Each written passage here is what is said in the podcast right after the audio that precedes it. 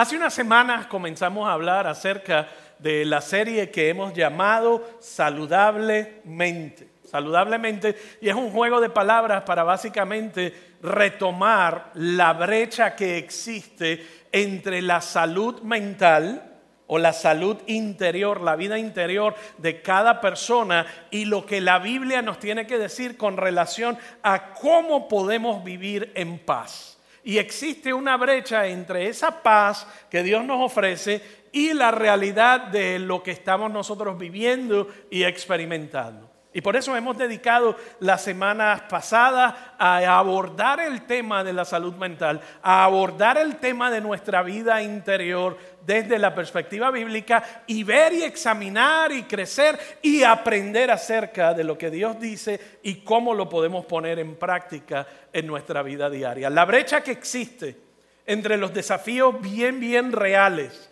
de nuestra vida interior y la promesa de Dios de que sus hijos pueden vivir la vida con paz interior, es lo que yo quiero que tú prestes atención en los minutos que nos quedan. Lamentablemente la realidad es que la brecha existe y muchas veces es más amplia de lo que nosotros queremos admitir de forma pública. Hoy quiero seguir sentando las bases para esta conversación y vamos a hablar acerca de algunas de las causas fundamentales de muchos de nuestros desafíos emocionales.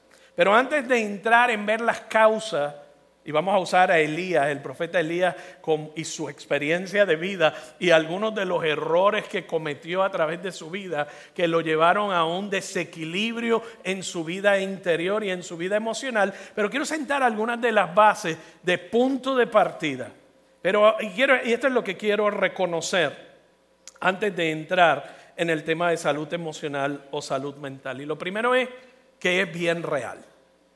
Quiero que reconozcamos que el tema de la salud mental, y lo hemos visto no solamente no en las investigaciones recientes y lo que ha ocurrido a partir de la pandemia, sino que lo hemos visto en años anteriores, en generaciones anteriores, pero la crisis económica, política, social, eh, de salud física ha empeorado la estabilidad y el equilibrio de la vida interior de las personas.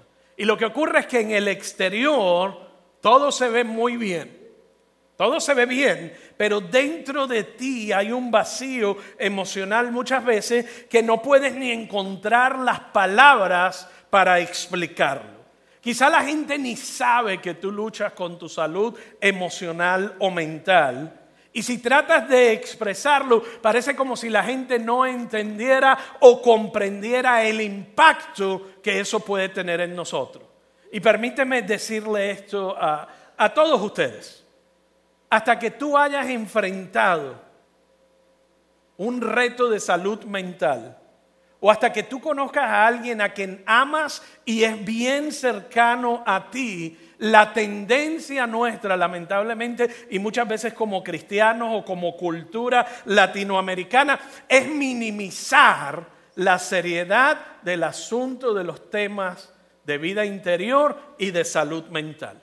Y simplemente lo que le decimos, hombre, supéralo, échale ganas, o haz más de aquí o haga más de allá. Pero si fuera tan fácil, no habría personas ansiosas, estresadas, deprimidas, abrumadas o desgastadas emocionalmente, como caminamos muchas veces, muertos en vida o despiertos, pero realmente no estamos viviendo.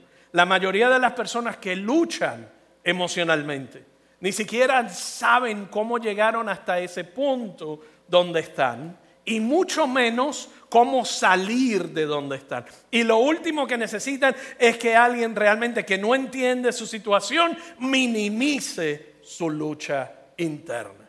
Así que antes de examinar lo que la Biblia dice acerca de este tema, yo quiero hacer dos observaciones importantes. La primera que existe una relación compleja, y esto lo establecimos en la primera semana, pero si no estuviste en la primera semana y no tienes el contexto de lo que hablamos en la primera semana, vas a encontrar que esta conversación es una continuidad de la conversación que presentamos esa semana. ¿Y qué hicimos? Hablamos de lo compleja, la compleja relación que existe entre nuestros cuerpos y nuestras emociones. Lo que significa que puede haber influencias físicas, biológicas o genéticas que afecten nuestro bienestar emocional y mental. ¿Estamos hasta aquí? Eso lo establecimos la primera semana y si no lo has escuchado te invito a que lo escuches. Fue una excelente plática y hubo mucha gente que se acercó a nosotros y nos habló acerca de cómo eso había impactado su forma de ver la vida interior y su salud mental. Pero este es el punto que quiero hacer. Si nosotros permitimos que solamente la biología tenga la última palabra, nos vamos a perder de algunos elementos, de algunas soluciones que están disponibles para nosotros como cristianos. ¿Qué estoy diciendo con esto? Reconocemos la disposición química, fisiológica y del cuerpo y cómo afecta nuestro desequilibrio muchas veces mental y emocional. Pero si lo dejamos solo en ese punto, nos vamos a perder una gran cantidad de soluciones que la Biblia igualmente nos ofrece de la forma en que hablamos de la parte física. Hay cosas que nosotros podemos controlar y debemos concentrarnos en esas cosas que podemos manejar. Y esto es lo que, lo que debemos entender. Esta es la segunda observación. Hay un estigma real asociado con la salud mental y emocional. Hay un estigma real el cual le, ponemos etiquetas a la gente que experimenta o vive con condiciones de salud mental o emocional. Y yo quiero que, que entendamos el estigma de esta manera. Yo se supone, y si me conoces de hace algún tiempo, sabes que uso espejuelos hace bastantes años. Y una de las razones, me voy a confesar, una de las razones por la cual comencé a usar espejuelos no era porque los necesitaba para ver de lejos, los necesitaba para ver de cerca. Y había dos cosas que yo no iba a hacer ni muerto. Número uno, ponerme lentes progresivos que parecían una cajita como las de mis abuelos. ¿Usted se acuerda que los abuelos tenían lentes progresivos? Y me dijo el médico, necesitas lentes progresivos. Yo le digo, usted métale todo lo que necesita, pero que la cajita no se vea. Entonces eso fue lo primero. Y lo segundo era que no me iba a poner lentes de lectura de farmacia que se los pone uno a la punta de la nariz y mira de abajo hacia arriba. Yo dije, podré tener 55, pero jamás, de los jamases, no verán la cajita de lentes progresivos. Y entonces empecé a usar lentes ya hoy los uso de cerca, de mediano y de lejos. Pero bueno, ese es otro tema. Pero ¿qué estoy tratando de compartir con ustedes? Nunca, nunca usted cuestionaría mi carácter moral, ni mi capacidad de creer en Dios, ni cuestionaría mi fe porque yo uso anteojos o espejuelos. ¿Sí o no? Usted lo que diría tiene un problema de la vista. Y como tiene un problema de la vista, pues usa espejuelos, usa anteojos. Lo mismo ocurre con nuestros problemas emocionales y mentales. Pero sin embargo, muchas veces somos capaces de cuestionar la fe, de cuestionar la moral, de cuestionar la capacidad de una persona que se atreva a confesarte de que tiene problemas mentales o emocionales.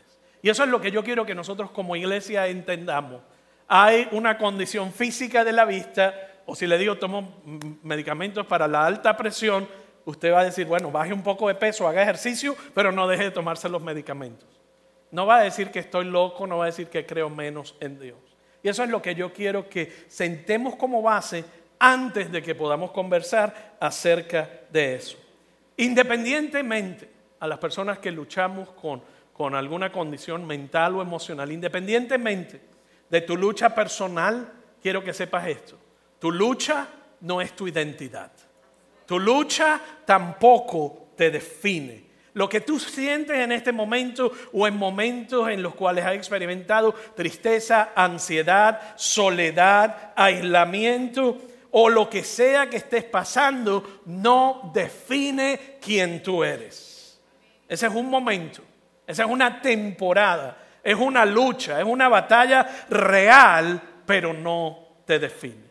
Una de las razones de muchas por las que me encanta leer la Biblia es por la autenticidad de Dios al hablarnos acerca de las personas que están descritas a través de toda la Biblia. Las describe como personas auténticas, con sus luchas y con sus victorias, con sus batallas, con sus oportunidades y con sus retos. Por ejemplo, piensa en el profeta Jeremías, quien lo conocemos como el profeta llorón.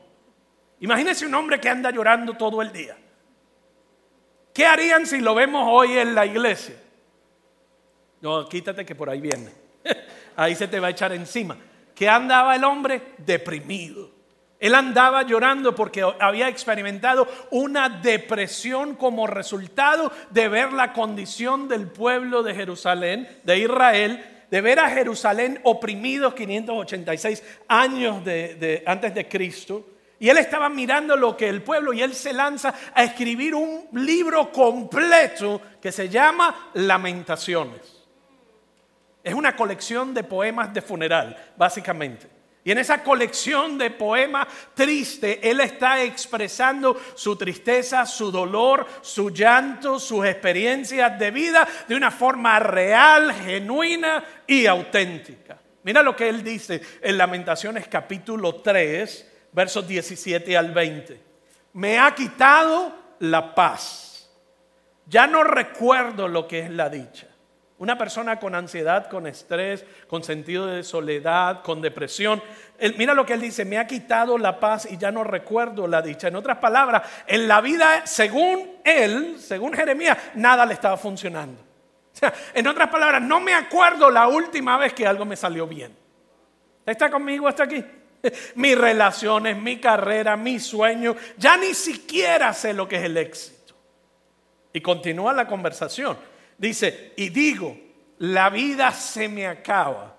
Yo quiero que tú pienses cuántas veces no hemos pensado así por algún momento. Y digo, la vida se me acaba junto con mi esperanza en el Señor. En otras palabras, si es que Dios está trabajando, ni tan siquiera lo puedo percibir, ni tan siquiera lo puedo entender. Se me acaba la vida, se me acaban los años y no sé qué más hacer. O incluso cuando le pida ayuda a Dios, me siento como si no me estuviera respondiendo. El próximo verso. Recuerda que ando errante y afligido. En otras palabras, me levanto por la mañana y no sé si voy y vengo. En otras palabras, me levanto y voy y hago lo que tengo que hacer, pero estoy en automático, en piloto automático, estoy afligido, que estoy saturado de hiel y de amargura. ¿Está conmigo hasta aquí? No está diciendo que él estaba un poquito triste. Está diciendo mi condición de vida se ha vuelto amarga como la hiel. Y si usted alguna vez ha probado la hiel, sabrá que es amarga. Mira lo que él dice en el verso 20. Siempre tengo esto presente. En otras palabras, de día y de noche ando dándole vueltas al asunto y no se me quita. ¿Y cómo termina esa frase, ese verso 20? Y por eso me deprimo. Ya se la dejo ahí para que se asiente. Si le sucede a los profetas, ¿Cuánto más no le puede suceder a personas que yo los miro con cierto nivel de escepticismo, que siempre que le preguntas andan bien, en victoria y no sé qué y no sé cuándo? Nunca tienen un mal día, nunca están tristes y siempre, simplemente viven detrás de una máscara o una fachada porque nunca reconocen sus luchas internas. Ese es el profeta Jeremías. Vamos a hablarle ahora del profeta Elías, que también tuvo sus propias luchas quien probablemente es considerado como el profeta más grande de todos los tiempos, el profeta más importante del Antiguo Testamento. Sin embargo, tuvo una lucha bien, bien real con la depresión, hasta el punto que ni siquiera quería seguir viviendo. Hasta el punto donde algunos teólogos piensan que él quería quitarse hasta su propia vida por la forma en cómo lo expresó. Y yo quiero que prestes especial atención al momento, diga momento, al momento cuando comienzan a surgir ciertos de estos síntomas. Y esto es el aprendizaje, el primero para nosotros. Las luchas emocionales más grandes en la vida de Elías las puedes ver en el capítulo 18 del primer libro de los reyes. Y ocurre después de dos de los milagros más grandes que él había experimentado en su vida. En una ocasión, Elías enfrenta solito y sin ayuda 850 profetas paganos. Se enfrenta en el monte Carmelo, Dios hace descender fuego del cielo. Usted se imagina, fuego descendiendo del cielo, 850 profetas. Él inclusive luego lleva a cabo, hace una oración, la cual concluye una sequía de un periodo de tres años. O sea, él está, lo que usted pensaría, en la cúspide de su carrera, en el éxito, pero sabes que las mayores luchas emocionales golpean a Elías inmediatamente después de sus mayores victorias espirituales. Esto es bien importante. Pero no solamente le ocurre a Elías, a Elías, sino que te ocurre a ti y me ocurre a mí. Primera de Reyes 19, 1 al 2. Dice, Acab le contó a Jezabel todo lo que Elías le había, había hecho. Todo lo que Elías había hecho, los milagros y lo que había ocurrido, y cómo había matado todos los profetas a filo de espada. Entonces Jezabel envió un mensaje de texto, envió un mensajero a Elías. No había mensaje de texto en aquella época, así que usted iba y llevaba el mensaje y regresaba. Que los dioses me castiguen sin piedad si mañana a esta hora no te he quitado la vida como tú se la quitaste a ellos. Usted vio dónde estaba hace un momento, en el Monte Carmelo, en la cúspide, en la cima del éxito, 850 profetas paganos muertos. Dios responde a su oración como nunca lo había visto, detiene una sequía y aquí un mensaje de texto que usted pensaría, eso no le debe hacer ni cosquilla. Pero mira lo que le ocurrió. Uno pensaría que ese profeta del Antiguo Testamento, que, mira lo que hizo, pero mira cómo él responde, mira lo que sucede a continuación en el verso 3 y 4, Primera de Reyes 3. Elías se asustó y huyó para ponerse a salvo. Usted lo ve, tiene un hombre aquí que había conquistado y de repente recibe un mensaje de texto o lo ve en Facebook o en Instagram y sale corriendo. Cuando llegó a Berseba de Judá, dejó allí su criado. En otras palabras, él andaba con su sirviente y lo, con uno de sus empleados y lo dejó allí. Yo quiero que estaciones eso, lo archives en tu mente, porque vamos a regresar a ese punto del verso 19. Y caminó todo un día, diga todo un día. Todo un día por el desierto. Y me encanta como la Biblia lo pone, porque de seguro era un desierto físico, pero también hay un desierto emocional. Y dice, él se fue solo y caminó todo el día por el desierto. Y la última parte de ese verso dice, llegó donde había un arbusto, en el verso 4, la segunda parte, y se sentó a su sombra con ganas de morirse. El hombre está totalmente deprimido por un mensaje de texto. Y no lo quiero decir, pero de una mujer sobre todo. Sabía que iba a haber protesta. Estoy harto, Señor, protestó. Quítame la vida, pues no soy mejor que mis antepasados. Y yo quiero que también notes esa última afirmación no soy mejor, diga mejor.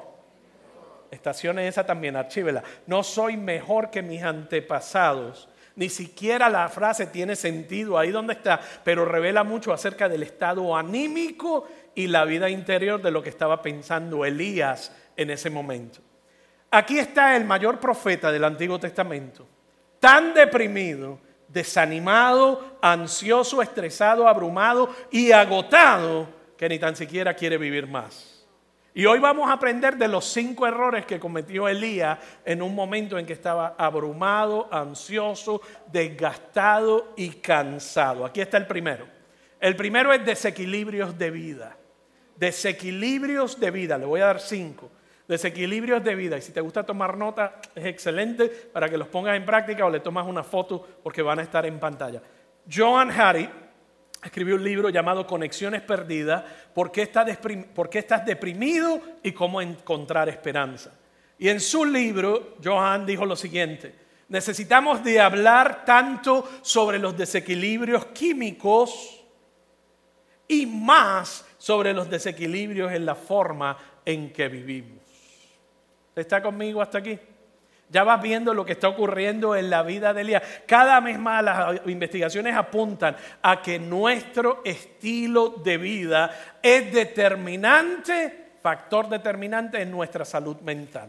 En otras palabras, nos desgastamos, trabajamos dos trabajos para consumir cosas que no necesitamos y aspirar a aquello que otros piensan que nosotros debemos tener porque vivimos en los Estados Unidos de América. Eso lo que nos hace es más vulnerables a las emociones mal sanas. Después de una gran victoria, después de un gran logro que usted haya tenido, Después de un gran alcance, ahí es cuando más sensible usted está a emociones malsanas y malos pensamientos. De hecho, muchos de los accidentes en el lugar de trabajo, ¿sabes cuándo ocurren? En la última hora de trabajo. ¿Por qué? Porque la gente está agotada, está cansada y exacerban su capacidad de sus límites y dicen, no, es que yo puedo. ¿Te ha dicho eso alguna vez? No, es que lo quiero dejar listo antes de irme. Es que lo quiero hacer porque mañana no quiero comenzar con eso. Se exceden sus capacidades, sus límites y terminan teniendo accidentes de trabajo. ¿Por qué? Porque están agotados, cansados y su capacidad de enfoque ya no es la misma. Escucha esto, no todo lo que es factible es sostenible. No todo lo que es factible es sostenible. No todo lo que tú dices es que lo voy a hacer te va a ayudar a sostener el estilo de vida que te va a llevar a un equilibrio mental y emocional. Muchos de nosotros, escucha esto, y los latinos somos expertos y buenísimos en esto, nos encanta trabajar. Muchos de nosotros vivimos a un ritmo emocional, mental y espiritualmente no saludable ni sostenible. Usted sabe lo que significa sostenible, ¿verdad? Que lo podemos reproducir y hacer de nuevo al mismo nivel o mejor en los próximos días, en las próximas semanas y en los próximos meses. Stephen Lardy, un autor, dijo, nunca fuimos diseñados para el ritmo sedentario, socialmente aislado, cargado de comida rápida, privado de sueño y frenético de la vida moderna. Se la voy a leer otra vez porque está bueno. Nunca fuimos diseñados para el ritmo sedentario, socialmente aislado, cargado de comida rápida, privado de sueño y frenético de la vida moderna. Por eso es que la sabiduría de Dios en Eclesiastés dice lo siguiente, más vale poco con tranquilidad que mucho con fatiga. Esa está buenísima. Más vale poco. Es contrario a lo que nos dice la cultura. ¿Qué nos dice la cultura? Sigue trabajando, sigue haciendo más. Y el jefe le encanta a la gente que nunca dice que no y la gente que siempre está ahí. Y nosotros con un poco de necesidad de validación y con una baja autoestima conseguimos que el jefe nos halague y le encantemos porque decimos que sí, aun cuando sabemos que estamos diciéndole que no al resto de las áreas importantes de nuestra vida. La sabiduría de Eclesiastés dice más vale poco con tranquilidad que mucho con fatiga. ¿Y qué nos dice que estamos haciendo cuando no lo hacemos así? Corremos tras el viento. Trate de correr detrás del viento alguna vez. Se va a cansar, se va a agotar y no vas a obtener nada. Nos dice, ese es el estilo de vida que la cultura continuamente nos promueve y nos dice, así es que se mira el éxito. Y Dios por el otro lado te está diciendo, el éxito se mira, es mejor poco con tranquilidad que mucho con fatiga. De hecho, muchos de nosotros estamos contribuyendo a nuestros desafíos emocionales y psicológicos con nuestros propios desequilibrios de vida. Ese es el primero. Elías estaba viviendo una vida desequilibrada y cometió el primer error. El segundo error que cometió Elías, compararnos con los demás. ¿Cuántas veces está usted tranquilo y feliz con su cacharrito de coche hasta que se le para un buen carro al lado, hasta que hace una visita a una agencia de automóviles o un dealer de carro? Se le salen a uno las babas, por ejemplo, ¿verdad? Y mira lo que hizo Elías. ¿Tú recuerdas el momento cuando Elías hizo esta declaración que te dije, ni tan siquiera tiene sentido en el verso? Él dijo, no soy mejor que mis antepasados. No soy mejor que mis antepasados. Él comenzó a compararse de los, con los demás y revela lo que estaba en su cabeza. Su estado emocional y mental estaba siendo influenciado negativamente por la comparación. El presidente de Estados Unidos, Teodoro Roosevelt, dijo, la comparación es la ladrona de la alegría.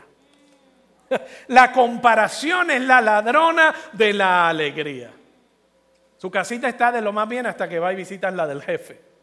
Y cuando regresa a la suya dice, ay, pero qué chiquita se ve la mía. no era tan grande como pensaba. Cuanto más tú te preocupes por lo que otros tienen, por lo que tienen, por lo que no tienen, por cómo lo obtuvieron, por lo que están haciendo y lo que no están haciendo, más te robará el gozo y la paz que Dios quiere dar. Eso fue lo que le ocurrió a Elías. Comenzó a compararse con sus antepasados. Por eso Pablo, mira lo que nos dice acerca del mismo tema.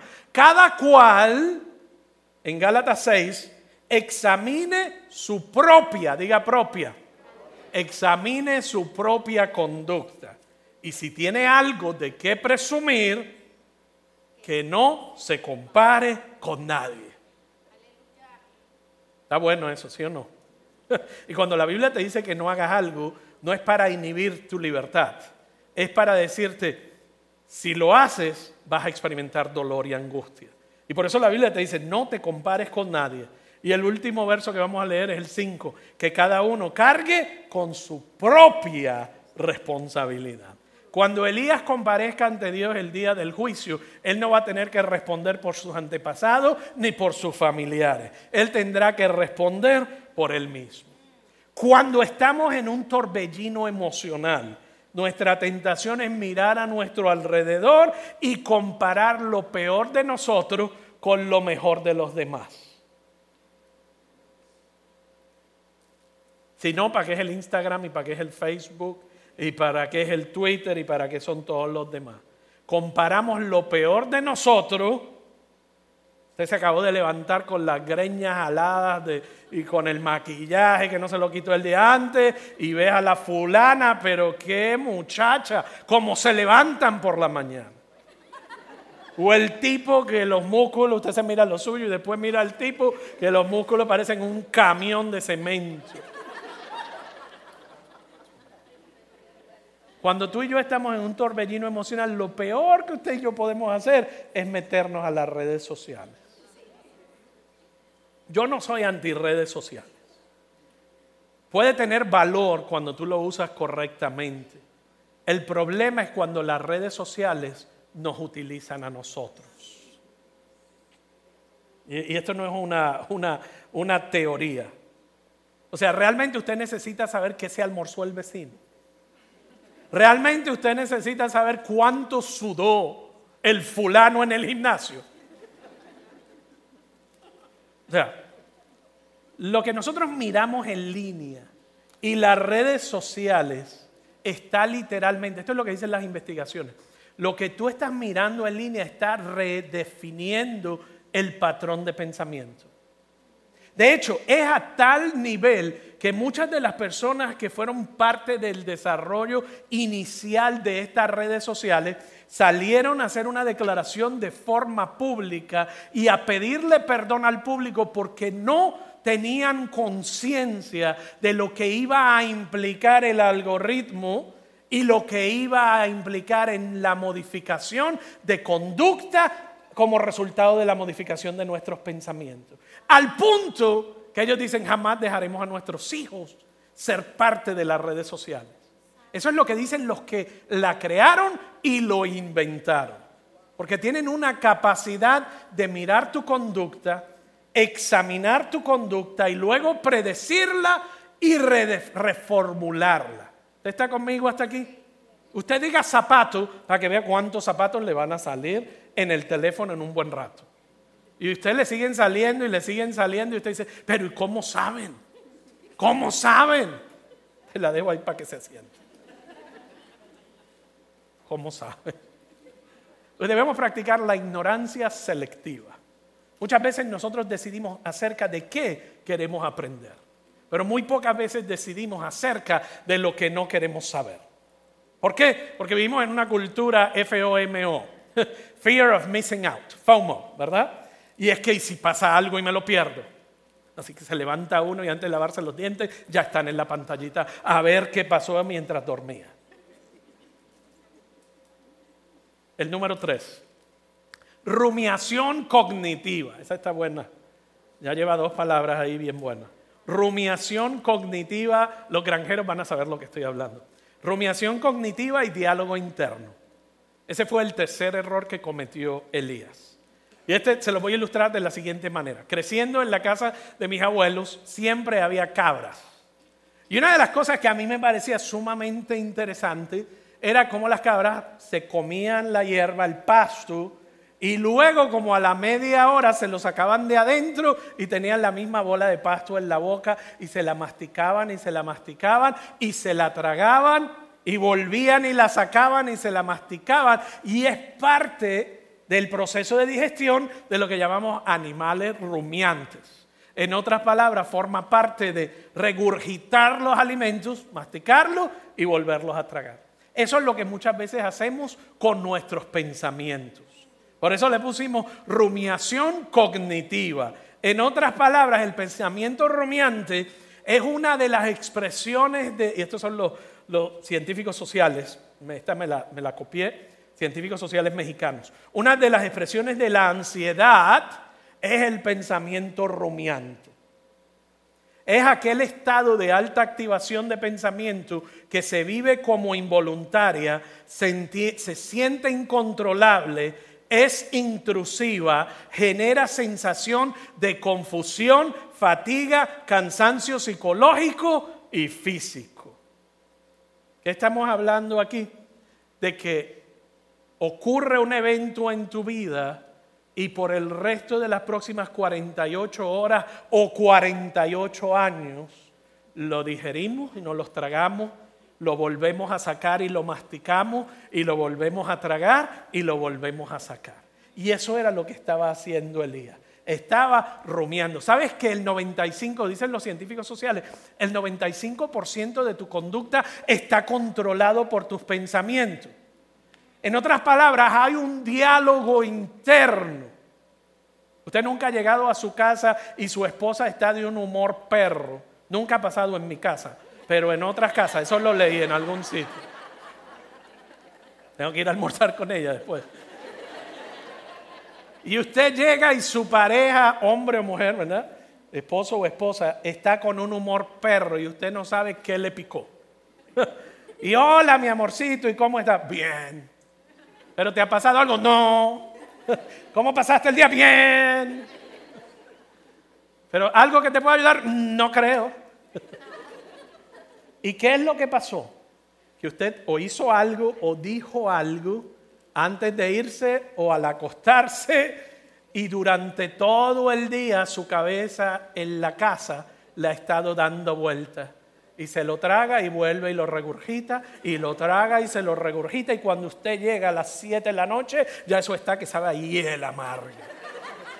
Y usted no sabe qué pasó, pero simplemente le tocó el resultado de lo que estuvimos masticando y masticando y masticando. Eso, eso es lo que se llama diálogo interno y rumiación cognitiva. Lo que tú le das vuelta en tu cabeza define cuál va a ser tu filtro y tu reacción. Entonces, ¿cómo yo lo sé? Que Elías estaba en esa, porque si usted lee el verso 4, leímos hasta el 4, pero si usted va a Primera de Reyes capítulo 19 y hubiésemos seguido leyendo, él le comienza a decir a Dios, es que yo he trabajado más duro que nadie. Hay días que usted se siente así en su casa. Aquí nadie hace nada, si yo no lo recojo, nadie lo va a recoger. Yo soy el único, la única. Y no creo que te estás dando cuenta de mí, que yo me enfrenté a 850 profetas y les gané a todos. Nadie está de pie conmigo. Este es Elías conversando y rumiando, rumiando. Estoy completamente solo. Yo sé que usted nunca ha dicho eso. ¿no?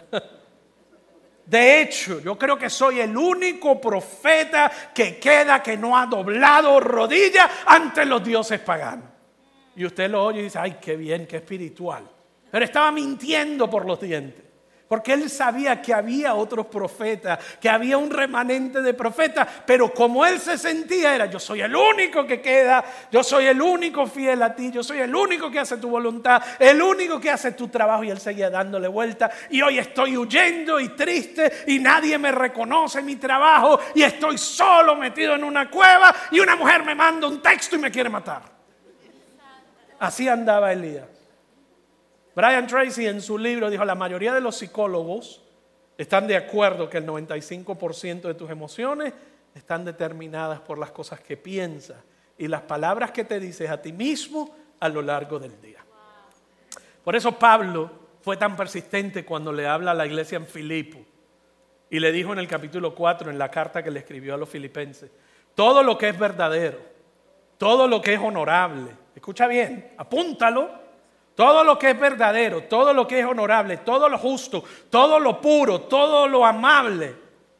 Pablo te está diciendo, déjate de andar rumiando en esas cosas que no te van a producir nada, pero piensa en todo lo honorable, lo justo, lo bueno, lo amable, todo lo que es de buen nombre. Y si hay virtud alguna, si hay algo que merece alabanza, ¿qué dijo?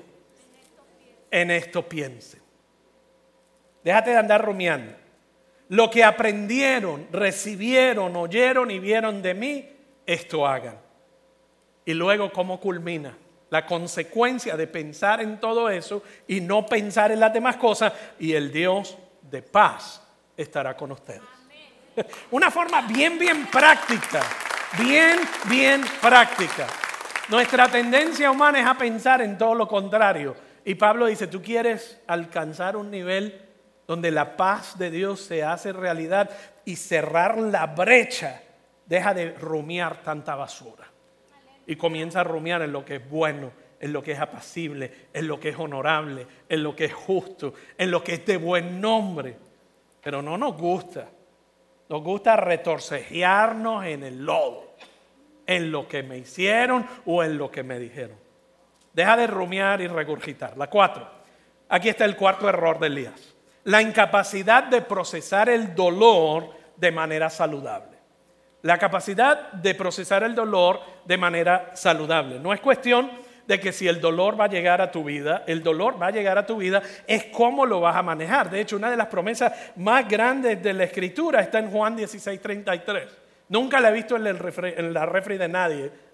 en este mundo tendrás aflicción. Es una promesa de Dios. No es una declaración negativa, no es que quizás Jesús dijo, en este mundo tú vas a tener aflicción. Ahora, ¿cómo tú respondes a la aflicción? La mayoría de la gente no se da cuenta de que el plan de Dios es básicamente una misión de rescate para sacarte de este mundo roto y quebrado y llevarte a nuestro lugar, nuestro hogar celestial. Ese es su plan, ese es su objetivo.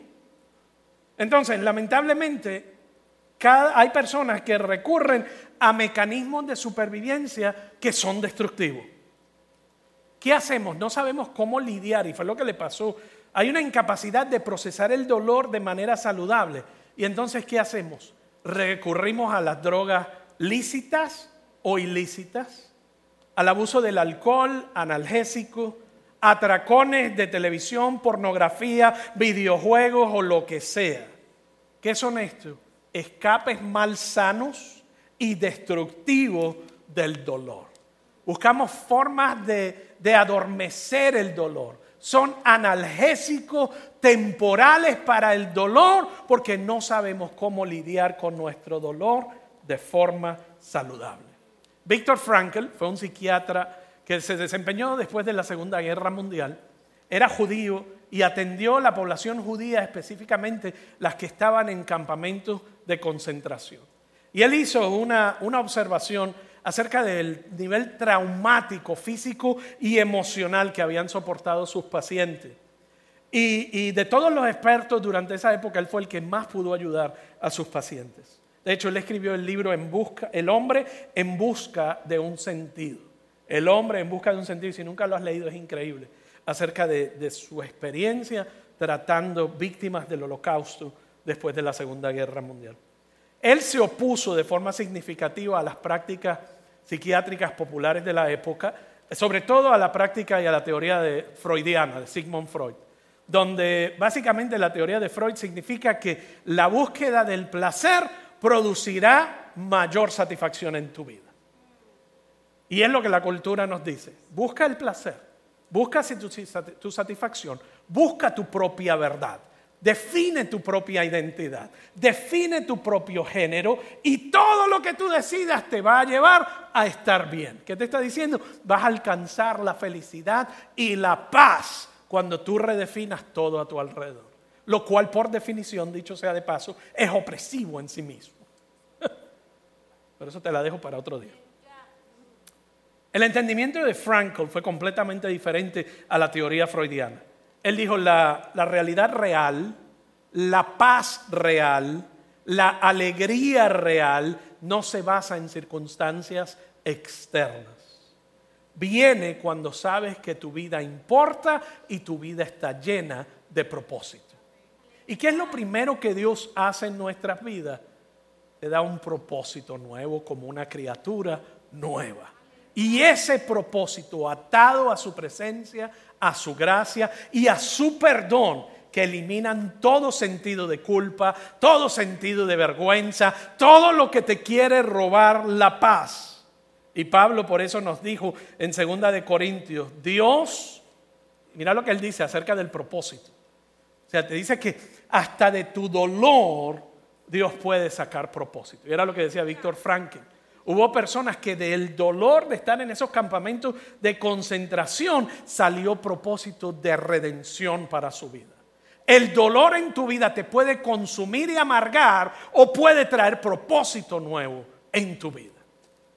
Por eso Pablo dijo, Dios nos consuela en todas nuestras tribulaciones para que con el mismo consuelo que Dios nos ha que de Dios hemos recibido, también nosotros podamos consolar a todos los que sufren. En otras palabras, no rumies en tu dolor, redime tu dolor. Procésalo de manera saludable, usando tu dolor como combustible para encontrar propósito en tu vida y significado. Este es el último, el quinto error de Elías. Aislamiento y soledad. Aislamiento y soledad. Somos la sociedad más conectada de toda la historia humana. Somos la sociedad más conectada y por eso se dice que el mundo se siente mucho más pequeño.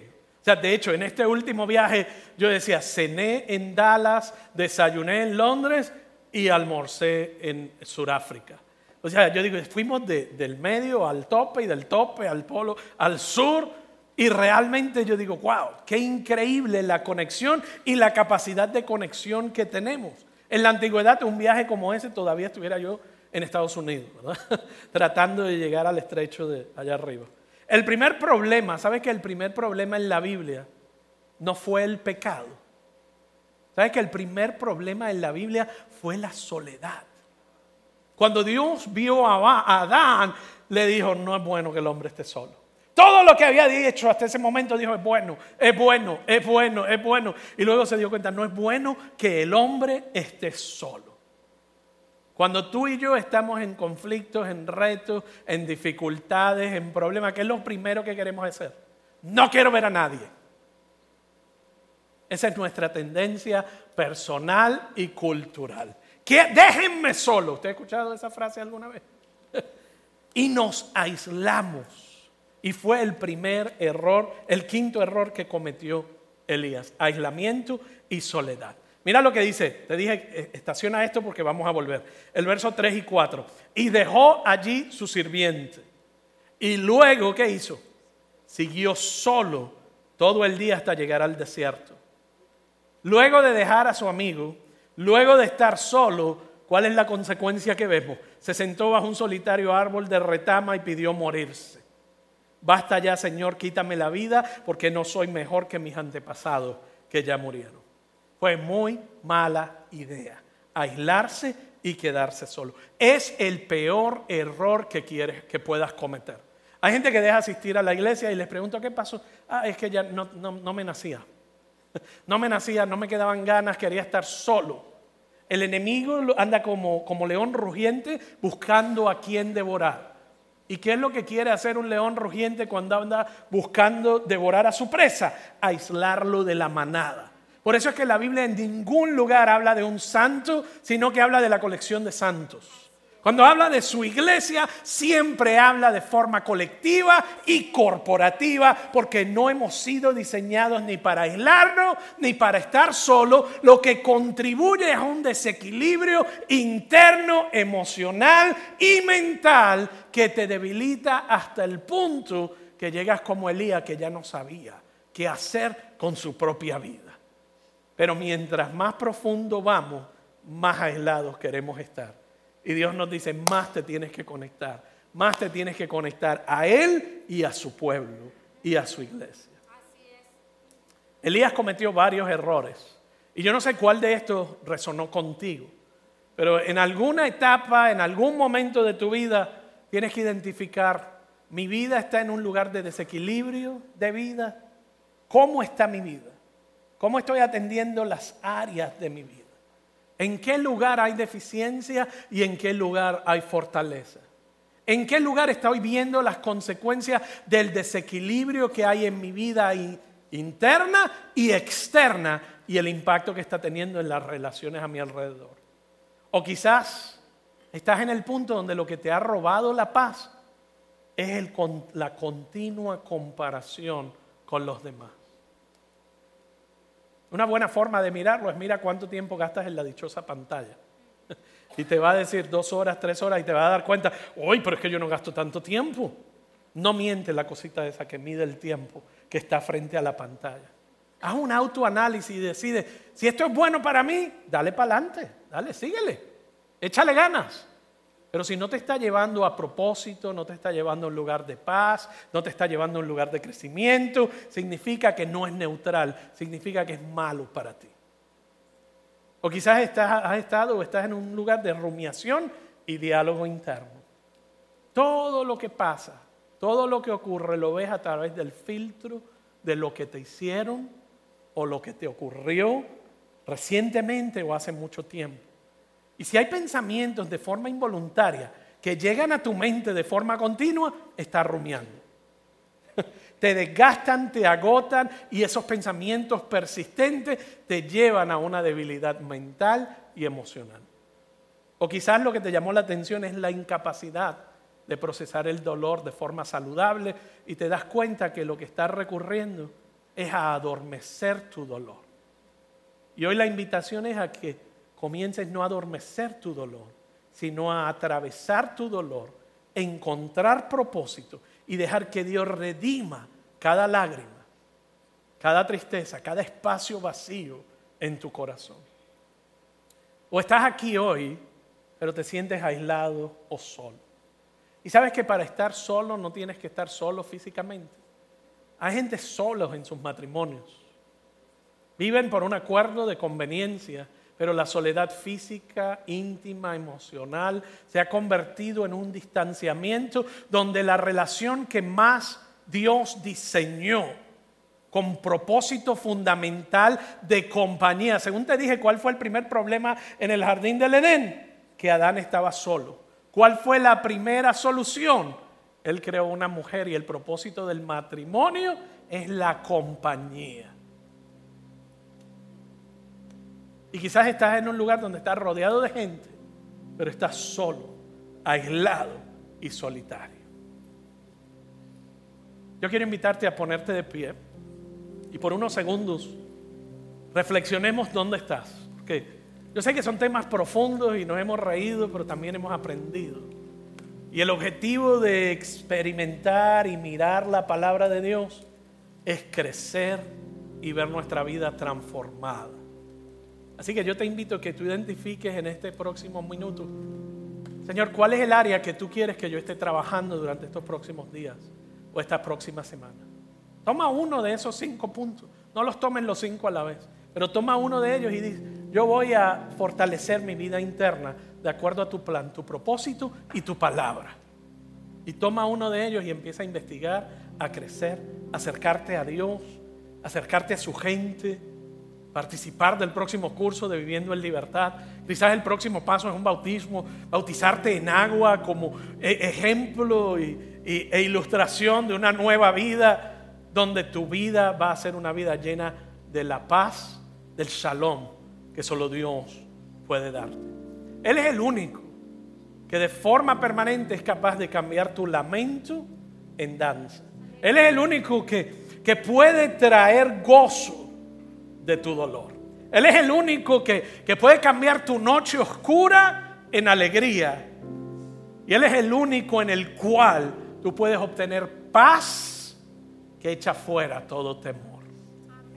Quiero invitar a nuestro equipo de oración que me acompañe y si tú necesitas oración hoy, nuestro equipo está dispuesto a orar por ti. Muchas veces eso es lo que necesitamos, unir nuestra fe a la fe de alguien.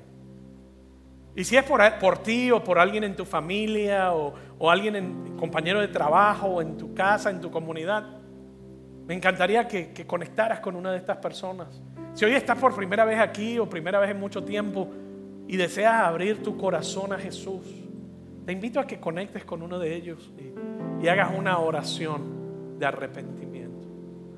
Te invito a que nos acompañes en este próximo canto y reflexiones en lo que Dios quiere hacer por ti. Y si deseas recibir oración, te invito a que nos acompañes.